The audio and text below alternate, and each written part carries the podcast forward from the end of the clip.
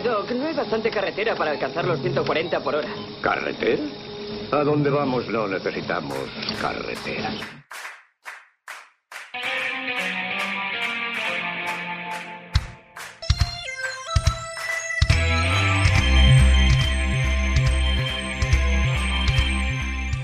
Hola y bienvenidos a nuestro segundo episodio de la tercera temporada de A Donde Vamos No Necesitamos Carreteras.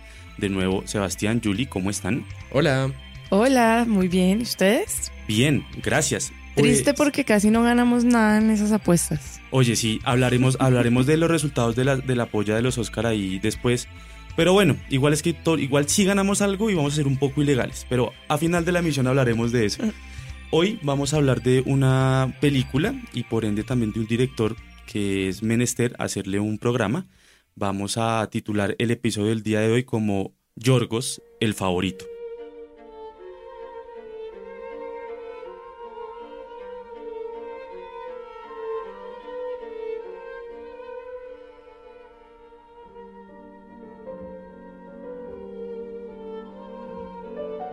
La favorita, una de las favoritas durante la ceremonia y que, que se quedó a medio camino. ¿Cómo, ¿Cómo fueron los resultados? ¿Estaba nominada por cuántas categorías? Está Diez. nominada a 10 categorías. Solo ganó una a mejor actriz. Impresionante. ¿no? No, Afortunadamente, porque qué papelón. sí, no ganó ni en edición, ni en producción, ni guion original, ni director, ni cinematografía, ni diseño de vestuario, ni actriz de reparto. Porque básicamente, ¿para qué? Pues, pues ¿Para bueno, que la habrán nominado tanto? A mí me parece como, como que se arrepintieron al final, como, esta está demasiado políticamente correcta, no la dejemos ganar tanto. No, yo entendí las nominaciones, no entendí los premios. O sea, eh, totalmente de acuerdo. Total. Porque yo, yo quería que esa ganara producción, diseño de producción. Creo que ganó Black Panther, Sí. diseño y producción. Pero bueno, listo. Sí. Hagamos una cosa. ¿Les parece si discutimos sobre esas apreciaciones de los Oscar una vez hablemos de la película? Porque Listo. es que el programa de hoy, queridos sin escuchas, vamos a coger la película La Favorita como pretexto para hablar un poco de algunas películas u obras cumbre de su director, el griego Yorgos Lantimos. Entonces vamos a tener la favorita como eje principal. Vamos a estrenar una sección que nos va a acompañar el resto de episodios y hablaremos un poco de, de- las películas y su relación con esta última que es la favorita. Entonces, sin más ni menos, comencemos con la favorita.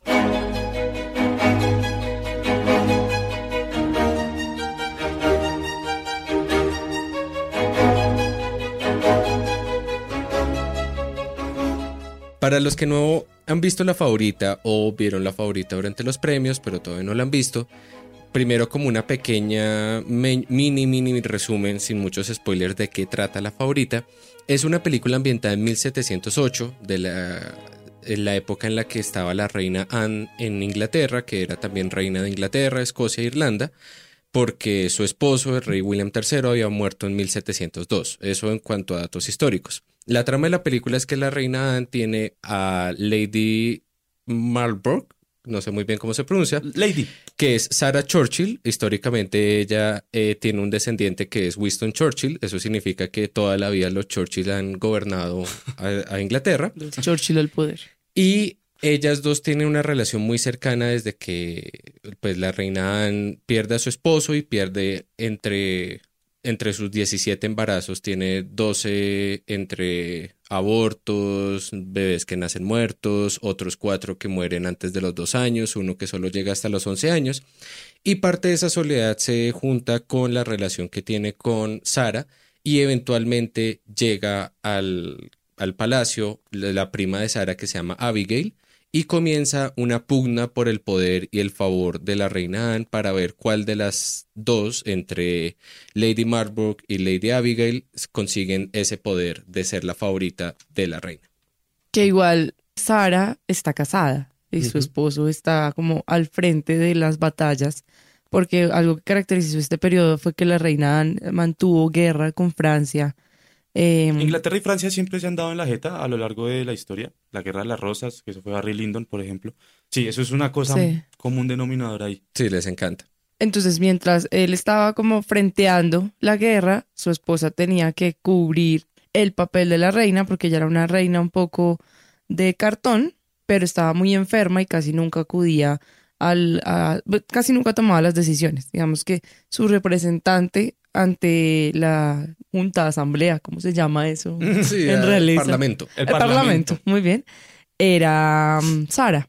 Y entonces digamos que ya poco a poco ese poder se lo empiezan porque pues tan pronto llega Lady Abigail y uno de los del parlamento que ahorita se me olvida el nombre empieza a ver que ella empieza a tener el favor de la reina, empieza a hablar a través de ella para tratar de conseguir favores dentro del parlamento. Entonces en últimas es como una pugna de poder entre estas dos personas para ver con quién se queda el poder de la reina.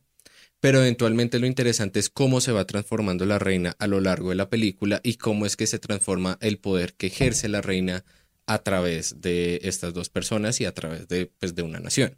Pues eh, yo creo que algo muy interesante que nos lleva esa sinopsis, gracias muchachos, es hablar, pues, ¿no? Como el rol femenino eh, en, en esta película, porque hay una cosa muy interesante del manejo del poder desde las armas o los recursos que, tenía, que tenían las mujeres en esa época y cómo esta película lo potencializa, ¿no? Porque, por ejemplo, si uno ve series como los Tudors o lo Capadocia o algo así, siempre se manejan como los hilos de poder, pero obviamente desde una soberanía masculina, ¿no? El rey y el príncipe. Y esto es un plus que la película tiene y maneja bastante bien. Sí, es un plus porque además se muestra como todo el tiempo la inutilidad del hombre. O sea, si no se habla de la inutilidad del hombre en sus cargos, se habla de la inutilidad del hombre sexualmente o se habla de la inutilidad del hombre políticamente. También porque se habla de temas de paternidad, de maternidad, de sexualidad y todo el tiempo la idea del rol de la mujer en esta sociedad porque se muestra todo de una manera cruda, oscura, morbosa, pero muy moderno. O sea, eso es como otro tema muy importante ahí, que es como lo que usted dice de lo de las mujeres va relacionado con la manera en que ellos, eh, pues, Yorgos Lantimos mete la modernidad en ficciones históricas.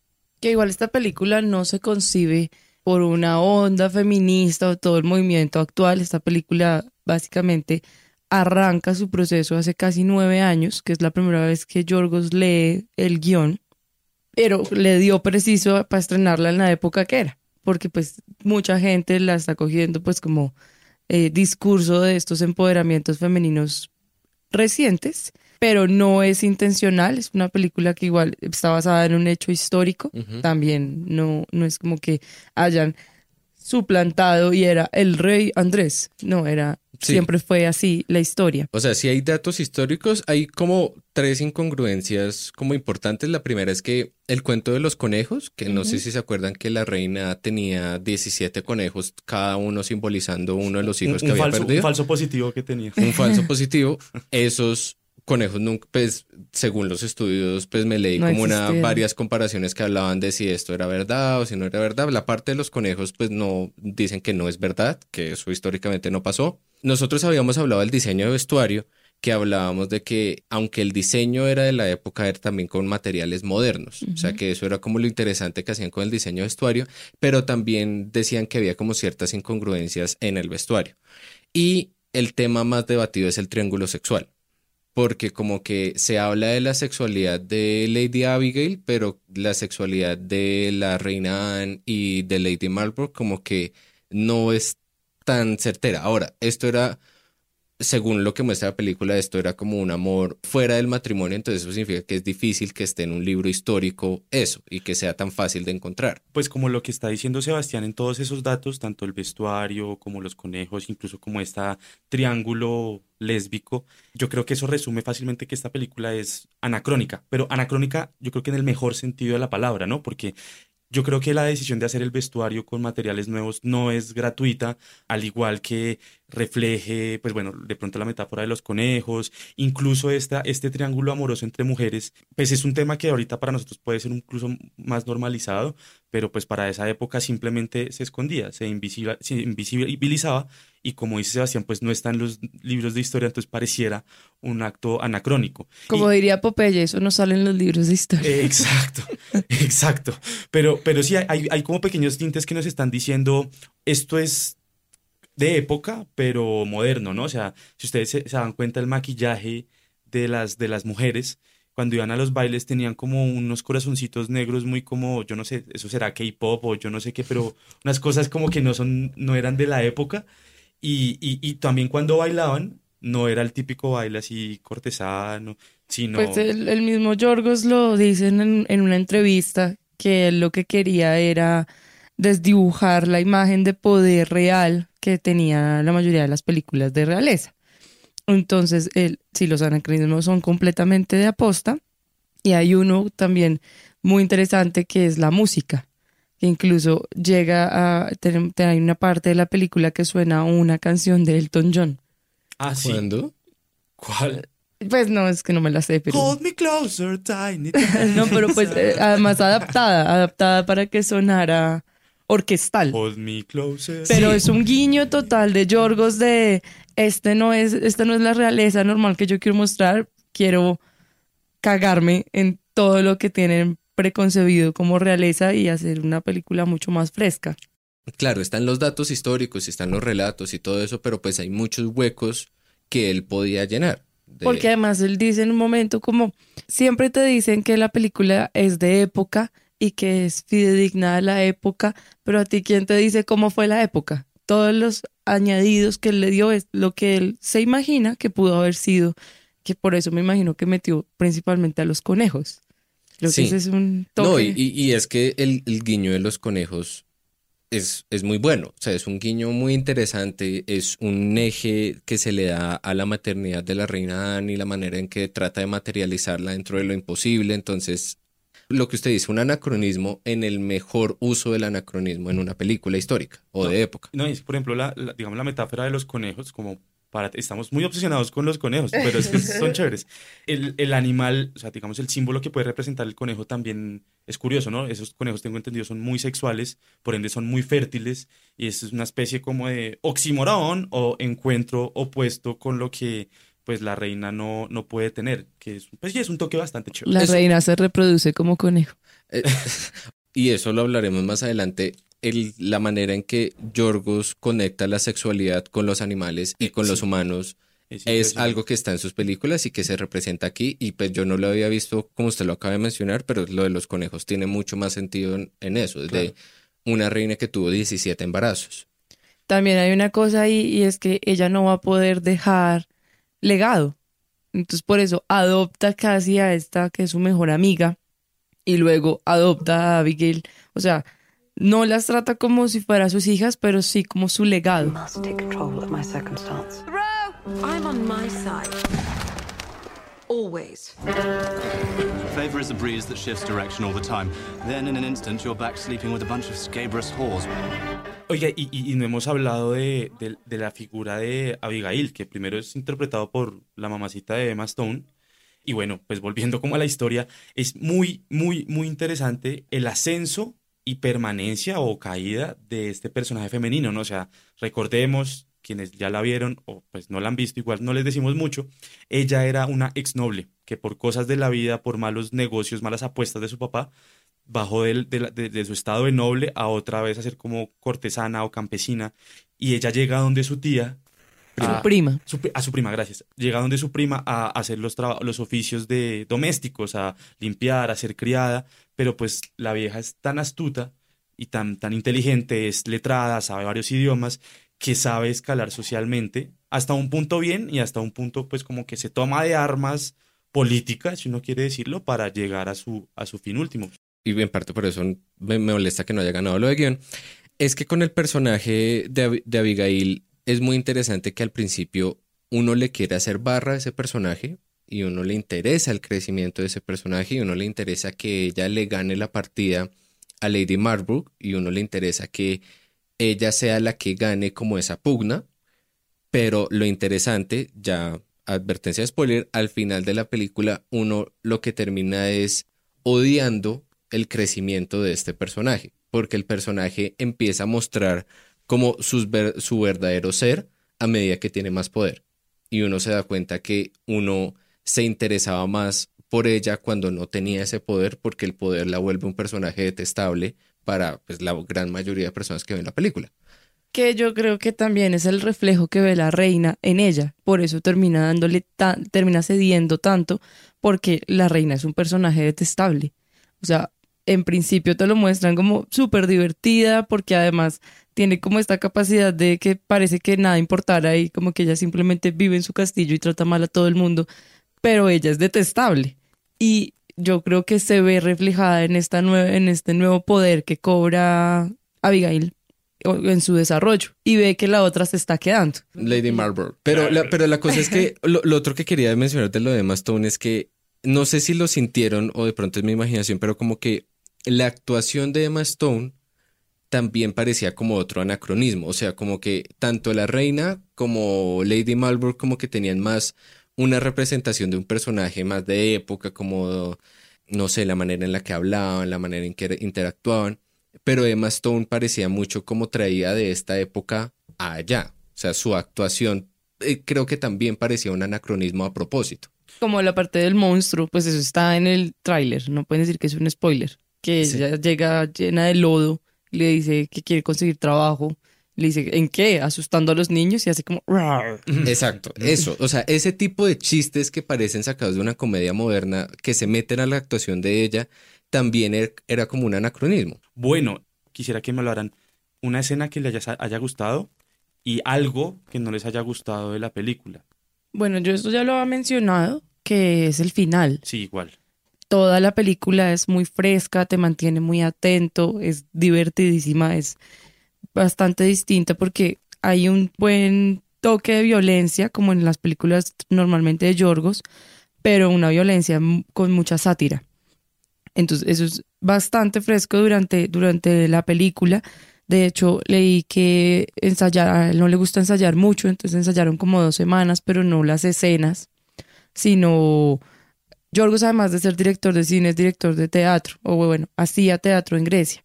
Era como que todo su equipo durante esas dos semanas hiciera cosas ridículas para después ante la cámara no tener pena y seguir haciendo cosas ridículas con guion. Entonces, como que esa soltura de la película y luego llega al final y no pasa nada. Entonces, es como mi, una, un gran desarrollo de película con un final muy blandito. A mí, ¿sabe qué me gusta mucho de esa película? Un, poco como esa especie de apropiación cultural que tiene un griego al hacer una película sobre Inglaterra y cómo pues se aprovecha de ese pues especie de cliché llamado humor inglés tan decente, tan refinado, con muchas situaciones eh, a lo largo de, de la película. Es decir, cuando, ¿cómo se llama la señora? Brock. Lady Marlborough. Marlborough. Cuando la señora Lady Marlborough eh, resulta fuera del castillo y resulta como en un puteadero pues de, de, pueblo eh, y que la van a coger para hacer como una especie de trata de blancas. Y ahí fue cuando llega como alguien del Estado y pues Ra- Rachel Weisz, que es la, una actrizaza por cierto, eh, dice como, ay no, aquí los caballeros muy decentemente me ofrecieron una oferta de trabajo, pero pues ellos acabaron de dar cuenta que tengo mejores situaciones económicas. Sí, o sea, sale como con una elegancia en sus textos y no solamente con eso, sino en repetidas ocasiones hay unos textos muy muy brillantes que uno pues o consideraría yo muy muy británicos en su manera de asimilar las situaciones críticas. Eso me parece muy chévere y totalmente de acuerdo con Julie, el final pa- pasó un poco desapercibido para mí.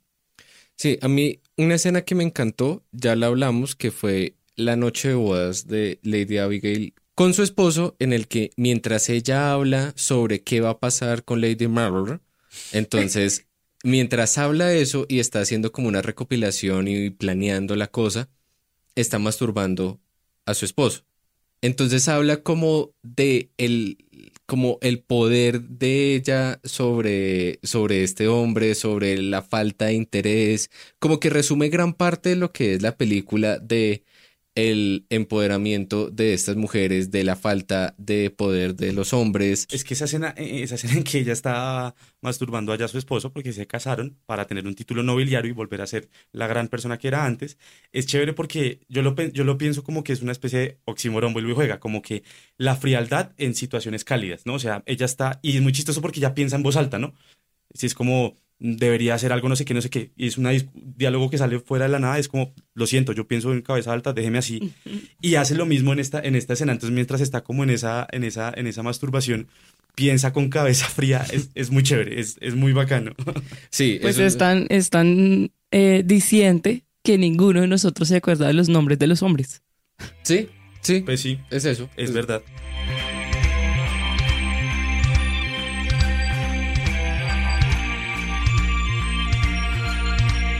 Aprovechando que tenemos la película La Favorita, eh, pues nada, yo creo que es hora de coger las llaves de nuestro bólido, arrancar y eh, ver a esta gran sección que tenemos hoy, que es la película que no necesita carreteras. ¿Por qué se llama esta sección así?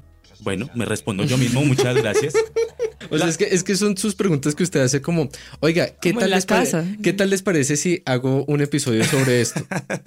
Ok, listo, lo voy a hacer sobre esto. Oiga, ¿qué tal les parece si hago este tema sobre esta película? Bueno, bueno, Bueno, sí, lo son- voy a hacer. Son preguntas que yo tengo la respuesta. Pero me encanta que acá al menos haga como el, el espejismo de que considera nuestra opinión. Exacto, sí, yo, yo lo denomino como ejercicios de falsa democracia. Pero, pero bueno, no, listo. Lo hemos charlado y esta, esta, esta, esta sección de la película que no necesita carreteras es una película que puede ir un poco conexa con el tema que estamos tratando en cada programa, pero pues obviamente se salta un poquito. De pronto si les explico la película ustedes podrán entender por qué tiene como esa comparación. Pues la película que tenemos para hablar sobre hoy, así brevemente, la película que no necesita carreteras es Tristam Shandy. This is the beginning of all my woes. Have a look at the colour. It's what I call not white. Actually, it's a nice colour. I think you decorated child's nursery in this colour. Very sorry about the other night. It was last night, actually. Oh, Why did we want to spend a year of our lives making this film? is it funny? Good lord, what is this story all about? It's a great love story. que está basada en la obra literaria, la novela Vida y Obra, eh, Opiniones, Vida y Obra de Tristram Shandy. De Lawrence Stern, escrita entre 1759 y 1769, de nueve volúmenes poco ligeros. Que además de los nueve volúmenes, algunas personas dicen que no fue terminada porque Stern murió, y entonces- pero hay otros que dicen que sí, que hasta ahí llegaba. Pero bueno, cuéntanos sobre Tristram Shandy. Uy, an- an- antes de, de- de comentar eso, así rápidamente, ¿qué les pareció esa película? ¿Les gustó? ¿No les gustó? ¿Les sacó la piedra? ¿No les sacó la piedra? A mí me sacó la piedra. Mucho, mucho me sacó la piedra. A mí no, porque yo hice un trabajo sobre el libro. Entonces ya sabía. e- Es más, el libro sí que saca la piedra. Sí, O sea, tú- si la película sacó la piedra, eso no es nada. sí. Son 750 hojas casi. No, pero entremos en la película para que yo pueda hablar de lo mucho que la detesté. Listo, pues nada, Tristam Shandy es la historia, al parecer, de un británico muy importante, como siglo XVIII, y la historia, así cortica, trata como sobre el nacimiento de Tristam Shandy y cómo surgió y por qué tuvo ese nombre, y yo creo que palabras más, palabras menos es eso, ¿sí? Solamente que para tratar de explicar su nacimiento, el man se bifurca y se va por 20 mil razones y se va por 20 mil variables y empieza a hablar de cualquier vaina y pues hasta que vuelve otra vez a hablar de su nacimiento. Entonces, pues... Digamos que el libro, aunque es sobre la vida de Tristram Shandy, tiene un gran énfasis en, su, en la figura del padre y en la figura de su tío, porque además su tío eh, está inspirado en el papá de Stern. Entonces todo el tiempo, aunque es la vida de él, vuelve a esas dos figuras eh, muy paternales, los dos, eh, y menciona a sus criadas, a su mamá, a la gente que está alrededor, y es tan exagerada la dilatación de su nacimiento que nace hasta el tomo 3 de los nueve, cuando la primera frase es, yo nací, o sea, se va a tres libros No, que, hablando eh, de cómo nació. No, es que la película y me imagino que también el libro es tener una conversación con una persona que uno no quiere tener una conversación. O sea, es ve, encontrarse con alguien en la calle y uno preguntarle cómo va su día y que se demore nueve novelas en contarle cómo va su día. O sea, eso, de eso se trata la película, es de tratar de tener una conversación con alguien, de preguntarle, oiga, ¿y qué hizo hoy? Y que se tarde nueve novelas entera o dos horas y media, no me acuerdo cuánto duraba la No, película. hora y media, no era tan larga. Se Bueno. sentía larga, pero era cortica. Hora y media que se siente como tres horas en responderle bien.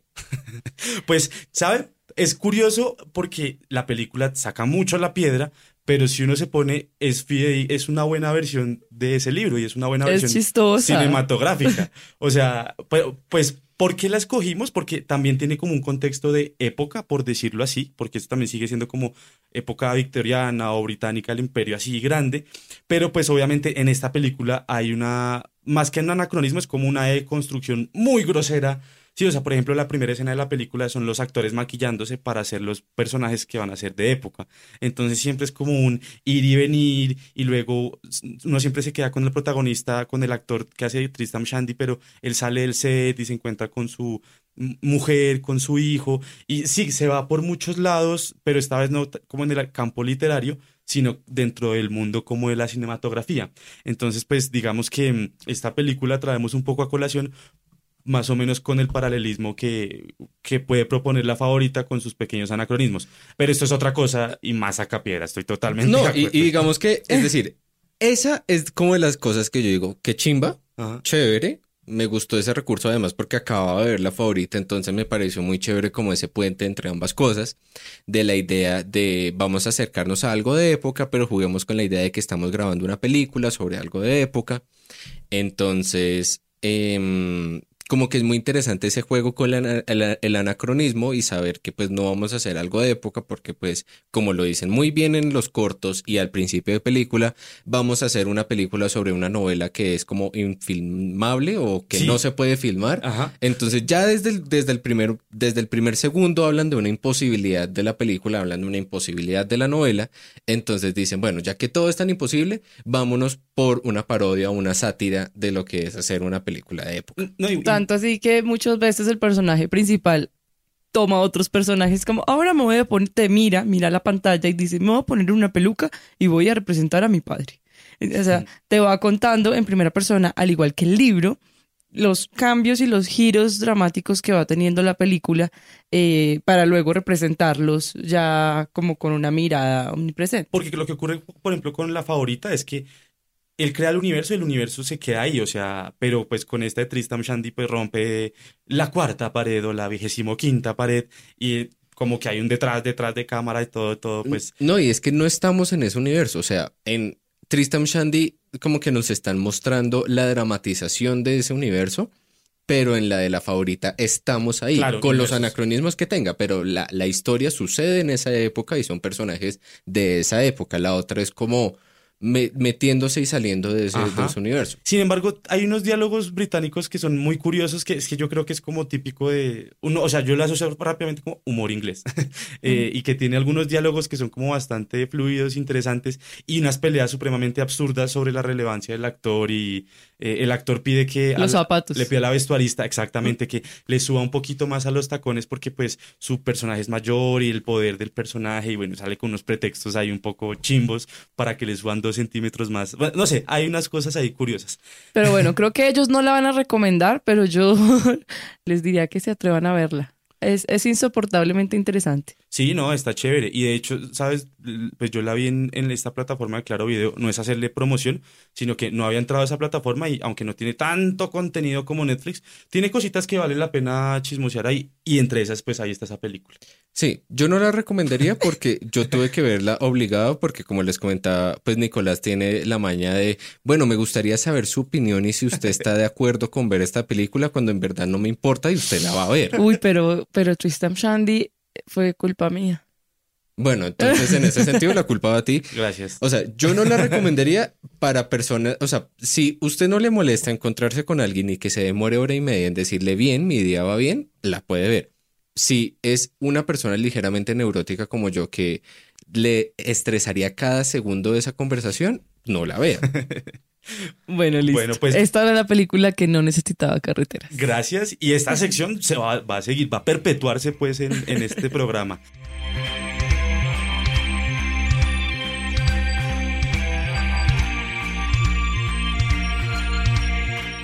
Retomando a, lo que significa la figura de Yorgos Lantimos, eh, y teniendo de nuevo como eje su más reciente película, la favorita, quisimos eh, hablar brevemente sobre alguna de sus obras cumbre o las cuales porque este director griego pues es importante ya no solamente para la cinematografía europea, sino pues también local. Entonces pues, ¿qué te parece si, si comenzamos? ¿Con qué película comenzamos? Digamos que el debut de Yorgos fue con Canino, conocida como colmillo, quinodontas, dogtooth, depende de la traducción. Το λάθος του να φύγει ενώ δεν ήταν έτοιμος ήταν τεράστιο.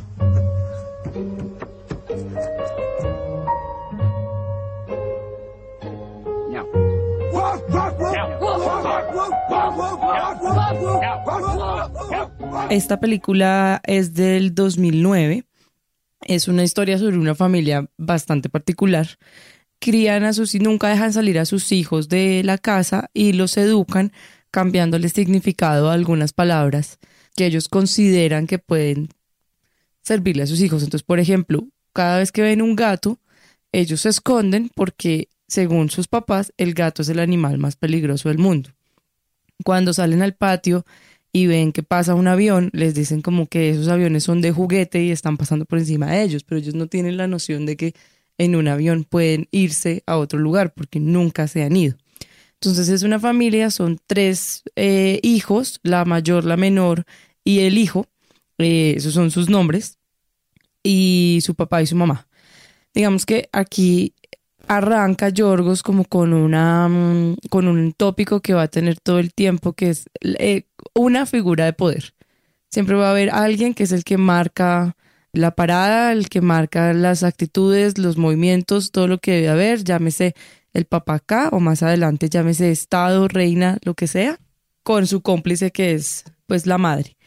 Karino tiene algo en particular y es que nos lleva a un mundo que podría ser muy domésticamente paralelo, una familia que cuando la estás viendo no es disfuncional porque pues te invitan a que seas parte de esa familia y es como simplemente una realidad paralela de qué pasaría si criáramos a nuestros hijos enseñándole las palabras distintas, como el perro significa mesa, entonces, oh, papá, quiero una mesa de mascota, como cambiar esas nociones tan establecidas de cómo criar a un hijo. Tiene un giro interesante que es que hay una mujer que trabaja en la empresa del padre eh, y él la lleva para que su hijo, pues que ya está como en edad de desfogarse. De descremarse. esté con, con esta chica que es Christine y Christine le lleva a la mayor una diadema, que es algo que ella nunca había visto. Entonces empieza a preguntarse qué hay allá afuera. Y pues eso desencadena como un rompimiento de todas estas reglas absurdas y ridículas en las que nos meten desde el principio. No, no quiero como hablar del final, es una película muy, muy, muy recomendada. A mí me gustó muchísimo. Tuve un encuentro curioso porque la primera vez que la vi, no la vi consciente, o sea, no la vi concienzudamente porque estaba terminando una entrega entonces simplemente cada vez que levantaba la mirada porque alguien había hecho, ¡ah! estaba cayéndose un diente, follando. O sea, siempre hay unas escenas muy fuertes y visualmente muy interesantes, pero hay más una violencia inminente que ya nos empieza a dar como esa línea por donde Yorgo se va a empezar a ir de estos universos paralelos llenos de violencia, poder y como set de personajes ridículos y, y normalizar lo ridículo. Y, e igual, igual hay algo que, bueno, no me parece eh, spoiler, pero pues la película se llama Canino porque una de las convenciones que hace el padre es que ustedes sí pueden conocer el mundo exterior una vez se le caigan eh, sí, sí, sí, se le caigan, se le caigan los, los colmillos, los dientes caninos, los que tenemos aquí más puntiagudos. Eh, entonces, hasta cuando no se le caigan, pues no va a poder salir y es casi como un imposible para tenerlas ahí. Bueno, no, pues muchísimas gracias, Yu. Ah, ahí hemos dado una pequeña reseña de lo que, de lo que es Canino y cómo hacer todas las relaciones de poder en la obra de Yorgos Lantimos. Eminentemente también la notamos en la favorita. Em, y ahora pues vamos a saltar unos añitos más adelante con la película que Sebastián nos va a comentar. Bueno, yo voy a hablar de la película The Lobster o La Langosta o la traducción que hagan los españoles. Have you ever been on your own before? No, never. Your last relationship lasted how many years? Around 12. Sexual preference? Women. Is there a bisexual option available? No, sir, this option is no longer available. Que esa fue estrenada en 2015. Esa tiene como protagonistas a Colin Farrell, a Rachel Weisz, que es la misma de la favorita, que es Lady Melbourne, y John C. Reilly. A ver, Voy a tratar de resumir la trama, porque digamos que tratar de resumir la trama de una película de Yorgos Lantimos es un poco difícil. Sí, con pero... esos universos tan distópicos, ¿no? Exacto. Entonces, este es un universo distópico en el que David o David lo acaba de dejar la esposa por otra persona que desea más, o sea, como que hay un deseo que tienen por otra persona y lo deja. Y resulta que a él lo llevan a un hotel donde los solteros que están en ese hotel tienen 45 días para enamorarse y enamorar a alguien más. Si no lo logran, en ese rango de los 45 días, te transformas en el animal de tu elección.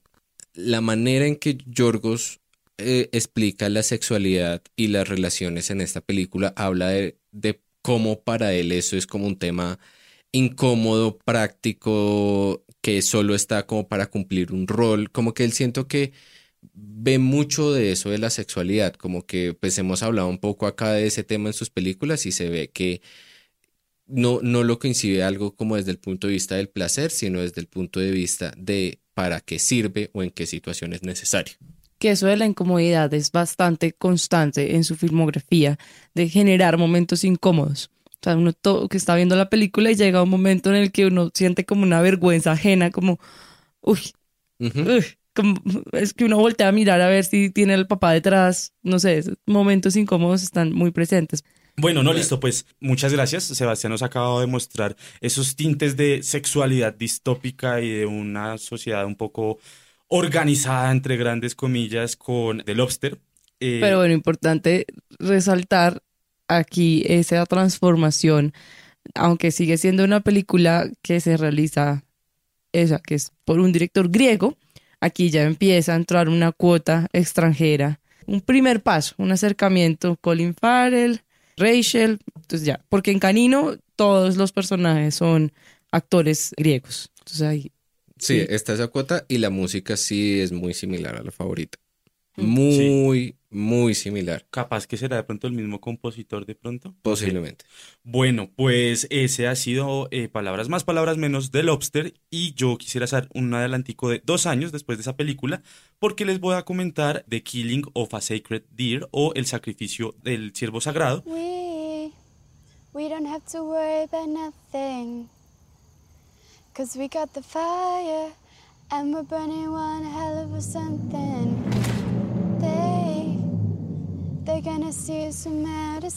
I'm really sorry about Bod. It's nothing serious.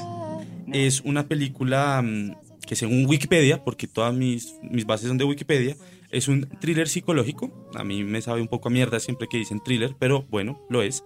Es una película de 2017 y la historia, pues vuelve Colin Farrell. Esta vez él es un médico muy reconocido en un centro en Estados Unidos.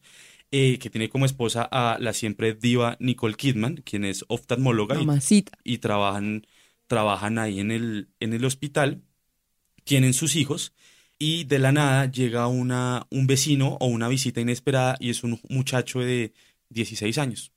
Y él es muy supremamente amable, supremamente decente y él empieza a tener una relación con la familia, una relación en general de amistad, de compartir momentos y, y todo esto. Pues por cosas de la vida, esta, este sujeto, este joven, es como quien trae, como quien trae la desgracia y el mal augurio a la familia y empiezan a ocurrir unos eventos que no tienen al alguna explicación científica o racional en el cual eh, el hijo se le empieza a enfermar. Colin Farrell es un médico, el, el personaje, ahorita no recuerdo su nombre, es un médico influyente en el hospital donde trabaja, entonces le da las mejores atenciones y sin embargo el joven, el que llega a la familia, va a visitarlos, pero es un ave mal augurio y le va a decir que en tantos días van a ocurrir peores catástrofes si usted no se arrepiente. Digamos que la película, eminentemente como su título lo dice, pues culmina en un sacrificio. ¿Qué tipo de sacrificio? Pues es mejor que la vean. Eh, esta película es muy interesante por lo que ha primero comentado Julie, que es ya la segunda aproximación a, a un entorno internacional. Eh, es un director griego, pero pues esta es una coproducción entre Estados Unidos, Reino Unido e Irlanda. Ahí no hay Grecia para nada. Pero pues Yorgos eh, trae la metáfora, le trae lo griego, porque esta película es, si usted quisiera pensarlo así, una nueva propuesta de la historia de Ifigenia. Entonces, de pronto, quienes son así amantes y conocedores de la cultura grecorromana y hacen teatro y todas esas cosas, pues les será recordado el nombre de Ifigenia, porque Ifigenia fue una hija de un rey al cual para, para poder... Hija de Agamenón. Eso, tú, tú no, coméntanos, ¿quién fue Ifigenia? tu coro griego ancestral. ay, tú también, tú eras Aquiles. Contexto para que ustedes sepan, inició una obra de teatro griego en la Universidad de los Andes. sí. Que se llamaba Ifigenia Naulide. Ifigenia Naulide y Ifigenia en Tauride. Pero bueno, en fin, ¿Ifigenia quién fue? Ifigenia es hija de Agamenón y Clitemnestra. Antes de arrancar hacia la batalla de Troya, el oráculo le dice a Agamenón que los vientos no están a favor y que tiene que hacer un sacrificio de su primogénita para que los vientos estén a favor y puedan ganar la batalla de Troya. Básicamente es Perfecto ahí, están más, más historias alrededor de Ifigenia, que es una mujer muy importante, y claro, ella es la que es sacrificada. Entonces, si uno extrapole, extrapola esa, esa historia, el sacrificio del siervo humano es una nueva interpretación moderna, más mística, un poco más oscura, sobre cómo sería eh, sacrificar a, a, alguien para tener esos buenos vientos que pues la historia original nos dice. Traer un tema histórico o un tema literario o, una historia que ya se ha contado varias veces y tratar de contarlo desde la modernidad o desde la distopia modernidad que él coincide. Porque digamos que la evolución, así palabras más, palabras menos, no fue un problema doméstico. Lo podemos encerrar en, ese, en ese espacio. Lobster puede ser una cosa un poco más institucional, si uno quisiera así nombrarlo. Y pues con el, con el siervo sagrado da un tinte un poco más mm, metafísico, porque no hay explicaciones, en la, en la película no hay explicaciones de por qué hay que hacer ese sacrificio, pero hay que hacerlo porque todos tienen culpas. Y, bueno, de todos modos, llegar a la favorita que es seguirse manteniendo pues en la industria con su propio toque, ahí sí totalmente alejado de una noción griega, eh, pronto sí volviendo a tocar el tema del poder en la institución, pero desde una época histórica distinta, es lo que hace pues sin duda alguna Yorgos Lantimos uno de los grandes exponentes de la, de la nueva ola del cine griego. O sea, si ustedes quieren ver cómo piensa este hombre, también sería bueno ver otras películas que él ha, él ha hecho o producido como Alps, como Attenberg, incluso si usted quiere entender toda la complejidad del cine griego, pues hombre, remita así como a los grandes clásicos de Evangelopoulos, Costa Gravas, Z, que pues sin, sin duda son unas cosas que va en, la época de los 70, de pronto una cosa más contestataria, sí responde también a una, a una evolución, a un contexto histórico en el, que, en el que Grecia ocurre. No es gratuito que se haya estrenado Canino en el 2009, cuando la crisis griega eh, fue en el 2008. Y eso da a entender unos procesos de, la evolución y la cinematografía griega y cómo se hace entender de pronto por medio de la distopía, eh, que es como el eje que creo podría yo encerrar con Yorgos Lantimos.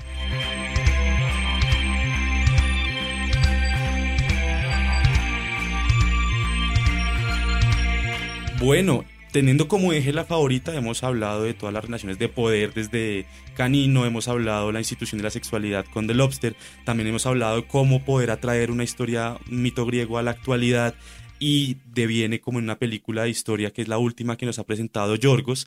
Pues eso es más o menos el, el capítulo de hoy. No sin antes aclarar rápidamente cómo quedamos en la polla de los Oscar. En mejor película extranjera ganamos Nicolás y yo porque fuimos unos cobardes y apostamos por Roma, que era la que obviamente iba a ganar, y Julie fue la única valiente que apostó por Guerra Fría. En mejor guion, obviamente ganamos otra vez Nicolás y yo porque apostamos por Cucus Clan. Y yo había apostado por Vice. Tú apostaste por Vice. Y en mejor guion original ganó Nicolás porque apostó por Roma. Y perdimos la animada, marica. Eso me pareció gravísimo. En animada, perdimos la animada. En, animada perdimos todos, porque las películas ya de stop motion ya es una mierda. Pero no, o sea, aprecio que haya ganado Spider-Man, pero bueno, no importa. no la he visto. No ganó Isla de Perros.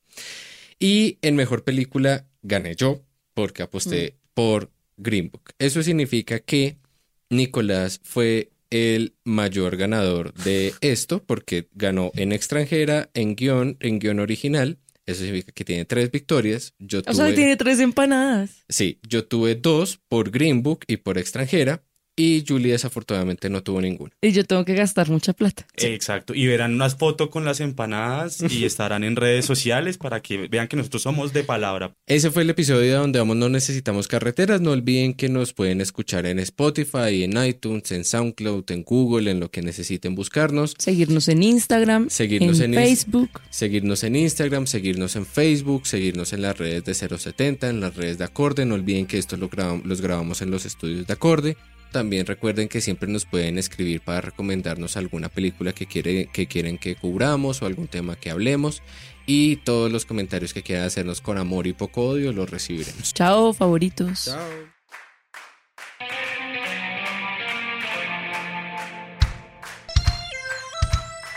Gracias por escuchar 070 Podcast. No olviden que también pueden encontrar nuestros otros programas como Woman's Planning, Habla el Balón, Mirlo Podcast, Laguna Podcast, Paredro y en Perifolladas. Si quieren buscar estos contenidos, escriban 070 Podcast, 070 en números y podrán encontrarlos tanto en Spotify, iTunes, SoundCloud, Spreaker y en las páginas de la revista 070 y Acorte Fede. A donde vamos no necesitamos carreteras es un podcast de 070 Podcast en alianza con Acorde FD. Es producido por Julie Fajardo, Nicolás Torres y Sebastián Payán. La imagen fue diseñada por María Elvira Espinosa, la música fue compuesta por Gabriela Navas y la dirección es de Sebastián Payán.